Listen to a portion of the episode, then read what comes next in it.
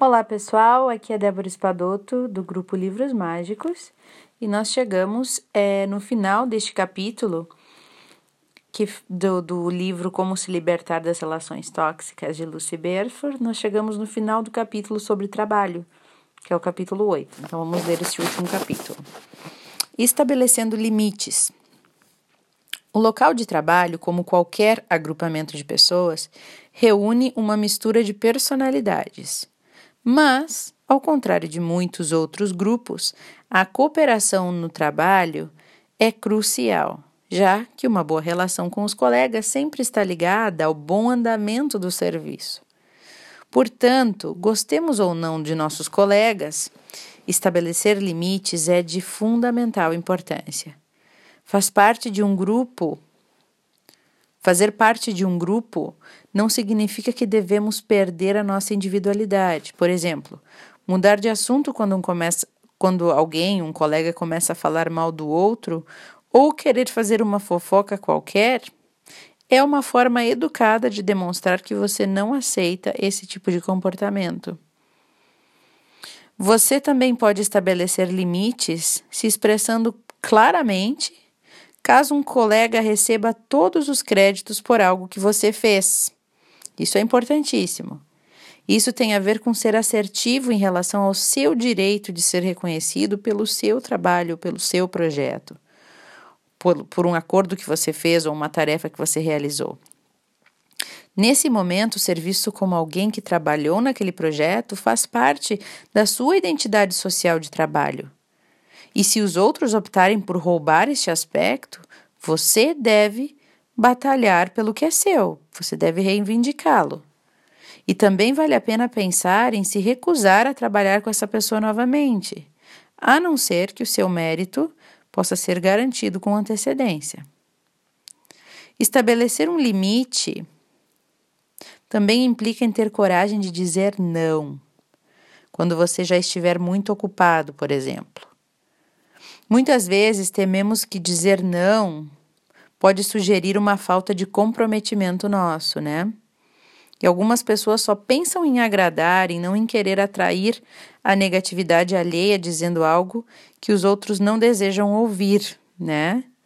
Só querem agradar e não querem assim ser rejeitados, não ter a, a deprovação, a não aprovação do, dos outros, né? Ao dizer não quando estamos sobrecarregados, nós demonstramos aos nossos chefes que temos autorrespeito e que queremos que o nível do nosso trabalho permaneça alto, em vez de assumir um excesso de tarefas e desapontar as pessoas e daqui a pouco se embolar e não conseguir fazer, né? Então você está demonstrando que você também é organizado e que sabe o que você pode dar conta e não. Finalmente, estabelecer limites também é importante quando nós estamos lidando com colegas que delegam demais e, tentar, e, e que ficam tentando jogar as suas tarefas para cima dos outros. Sempre tem, né?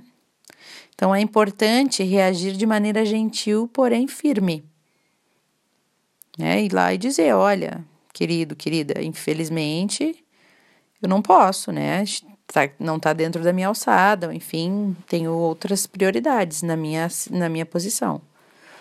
Em tempos de insegurança econômica e de acolhimento do mercado de trabalho, a velha opção de pedir demissão se você não achar o ambiente de trabalho agradável, sabemos que já não é mais viável, né? O que faz com que se relacionar bem com os colegas seja ainda mais importante nesse momento. Então, relacionamentos de trabalho e políticas de carreira podem ser complexos, mas prestar atenção ao nosso próprio comportamento e manter a nossa própria integridade só podem fortalecer a nossa identidade dentro do meio de trabalho. E isso afeta de maneira positiva como você enxerga a si mesmo no trabalho. Uma, que é uma coisa que, por sua vez, aumenta também a sua autoestima né, na sua vida.